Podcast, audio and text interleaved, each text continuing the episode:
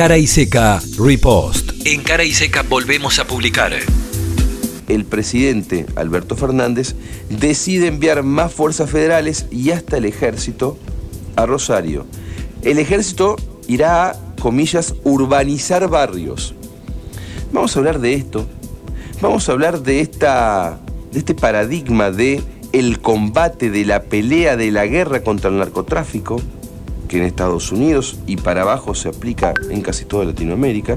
Y vamos a hablar principalmente de la realidad, de la verdadera realidad, si me permitís, la idea de lo que ocurre en Rosario con Carlos Delfrade. Él es periodista de investigación y diputado provincial del Frente Social y Popular de Santa Fe.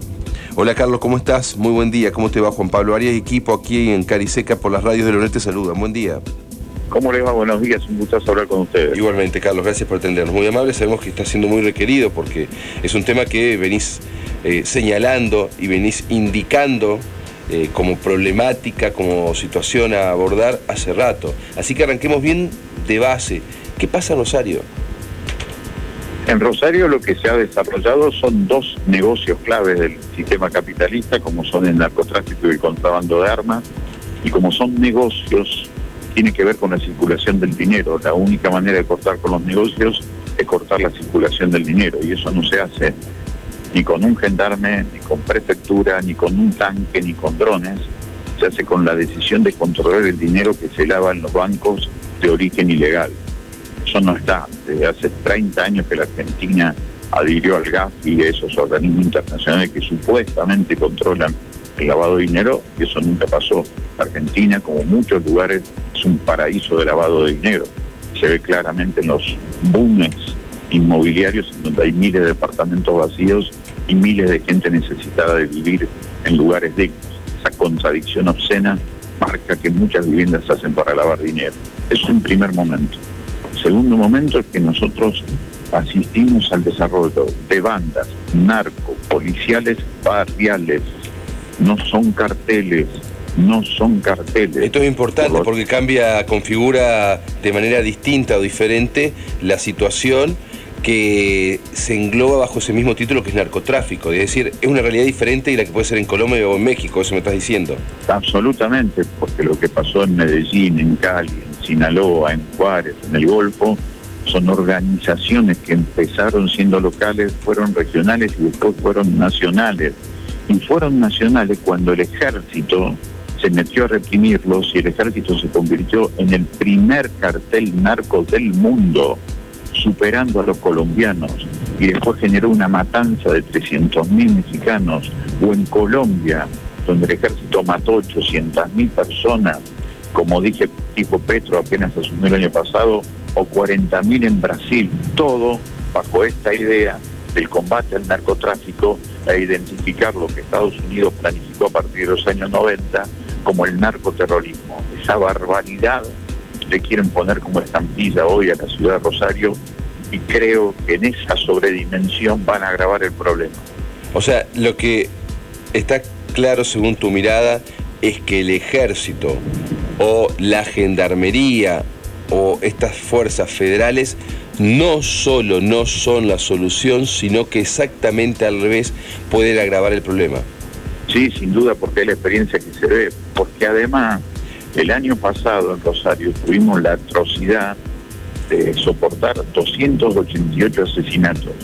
Y se dio justo en el año con mayor cantidad de fuerzas federales, con lo cual es una gran mentira creer que es una especie de ecuación mágica, mecánica, que a mayor cantidad de fuerzas federales, mayor seguridad.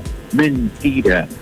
Esto se tiene que solucionar eliminando los nichos de corrupción que tiene la Policía Provincial del Servicio Penitenciario, porque son los que conocen el territorio, son los que conocen la calle y son los que negocian la calle para que en un patrullero, en lugar de cuidar a la gente, están cuidando al búnker para que haga su negocio o a los nidos donde salen las armas que después derraman la sangre, generalmente de chicas y chicos humildes en los barrios humildes. Ahora, vos, te, vos sabés esto muy bien, eh, que la solución que aparece a partir de la mediatización de este tipo de, de situaciones es la de la fuerza. Vos ves desde un Bernie, pasando por Patricia Bullrich, hasta llegar a principalmente referentes de la derecha, pero ahora hay un... No, ahora el propio presidente. Eso, ahí va, ahí va, hay una, un centro... No puede ser que la agenda, que la agenda de la derecha la tenga un gobierno nacional y popular. no puede ser. Solamente porque no pueden resistir todo lo que tiene que ver comunicacionalmente con lo que fue el atentado contra la familia Rocuso Messi. Entonces empiezan a jugar más con la ficción montada por algunos grandes medios de comunicación que con la realidad concreta de lo que pasa en los barrios de Rosario. Supuestamente van a urbanizar las fuerzas. No, no, y eso está bien que se diga, pero en México también se dijo algo similar, en Colombia también, en Brasil también. Y, fueron con las armas. Un desastre. Claro, porque la urbanización va a ir con la presencia del Imagino que no irán los soldados desarmados ni irán en taxi, van a ir en, en. Todo lo que tiene que ver con la movilidad del ejército. Claro, claro, claro, claro. Me decías lavado, negocios y me decías nichos de corrupción donde está ahí metida la propia policía. ¿Cómo se desarma eso? ¿Con inteligencia? Esa es una palabra que se usa mucho y no, no se sabe bien qué quiere decir. Para mí la cosa es más clara y más concreta y más a corto plazo incluso. En las comisarías que hace 20 años laburan para los narcos, donde la caja está podrida, no algunas manzanas, la caja está podrida, hay que hacer una intervención civil, política, con acuerdo municipal y provincial y todas las fuerzas provinciales. Porque eso va a generar en un primer momento una semana tremenda en donde te van a tirar muertos. Y hay que decírselo a la gente del barrio. Ahora, en la segunda semana uno ya va a saber quién es el que realmente está jugándose para cuidar a la gente y quién labura para los narcos. Y ahí, en menos de un mes, vas a tener más tranquilidad. Ahora, Carlos, ¿vos esto lo pudiste presentar como idea, como diputado? Se lo dije al gobernador de la provincia y se lo dije al, intendente de la ciudad de Rosario. ¿Y qué te dijeron? El gobernador hasta me dio la razón, el intendente no quería poner a alguien municipal ahí al frente de la comisaría, le dije que era un error, porque si no se sigue haciendo siempre lo mismo y siempre vamos a tener el mismo resultado del fracaso. O sea, la comisaría sigue siendo exactamente, la, las comisarías siguen siendo las mismas y funcionando de igual manera como si no tuviesen nada que ver. Claro, porque además las reemplazan, reemplazan, pero la ubicación geográfica, el espacio y tiempo que define todo esto, tiene que ver con lo que históricamente fue desarrollando ese lugar. Entonces, si en ese lugar siempre se habilita mirar para otro lado, lo que hay que cambiar es la manera de ser de ese lugar. Y eso lo tiene que hacer alguien que venga de afuera, que venga de la política. Porque además es un problema político. La policía es un problema político. Y para cerrar vuelvo al punto central.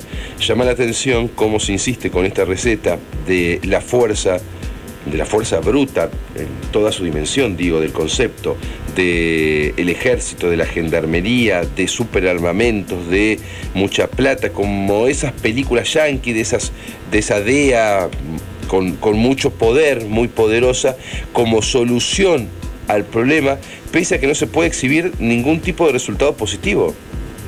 No, no, en ningún lugar del mundo, en ningún lugar por lo menos de América no lo tenés. Es al revés. Ahora, hay tanto hartazgo, tanta necesidad de la gente, que la gente cree que esta es una cuestión militar. Y no lo es. No lo es porque aparte la propia gente demuestra todos los días que se levanta, abre las persianas de los negocios, se sube a los colectivos, va a laburar, abren las escuelas, abren los hospitales, la gente va a los taxis, porque la gente en su insistencia cotidiana hace que Rosario le gane a todo esto. Es mentira que el narco ganó.